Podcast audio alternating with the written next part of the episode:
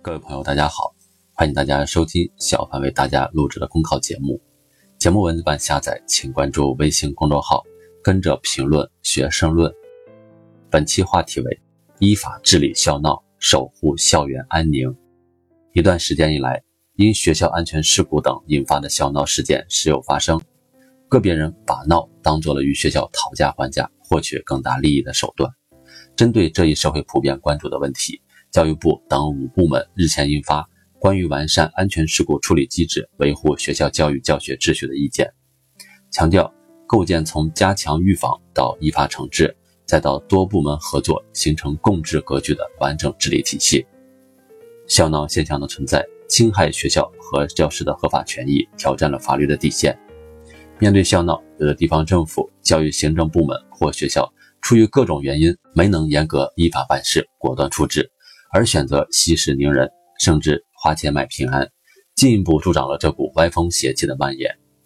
长此以往，结果只能是让学校承担起不应该承担的责任和压力，以至于一些学校不敢正常的开展体育教学、课外活动等，甚至不敢正常的批评教育学生。杜绝校闹，要注重抓校园安全的源头预防。由于实践中校闹的主要诱因是学校的安全事故纠纷。做好安全风险防控就显得尤为重要，应该努力的做到不出事故或减少事故，从源头上消除笑闹的行为，这也是对学生最基本的关心爱护。为此，意见强调加强学校安全事故的预防，要求各有关部门、各级学校树立预防为先的理念，健全学校安全风险防控的各项制度机制。这不仅意味着要压实学校的安全责任，加强对学校校舍。场地、消防、食品安全和传染病预防等事项的监管，而且在加强学生的安全教育、健全学校安全隐患投诉机制等方面也需同步着力。面对个别家长的过激行为，畅通纠纷解决渠道十分关键。现实中，一些学校处置应对不专业、不到位，受伤害方与学校容易产生对立情绪，往往难以达成一致。同时，由于诉讼的途径费时长、程序多。成本高，许多受伤害方不愿意通过诉讼的方式解决，进而给校闹埋下了隐患。为此，意见强调第三方机构在纠纷化解中的作用，同时要求以保险机制为核心，建立多元化的损害赔偿制度。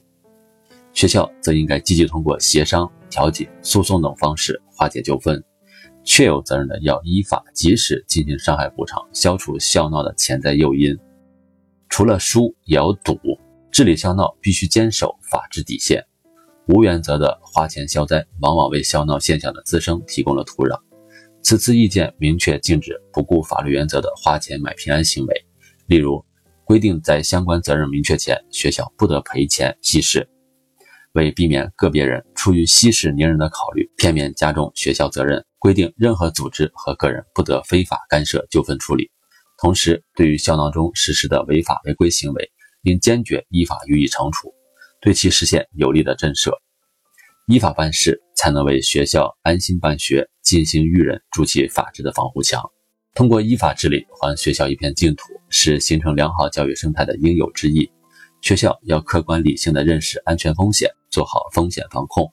相关各方也要为学校安全办学托底，维护老师和学校应有的尊严，消除学校的后顾之忧。在学校营造安全的工作、学习和生活环境，才能让孩子们健康成长、全面发展。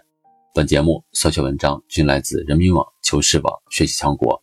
申论复习，请关注微信公众号，跟着评论学申论。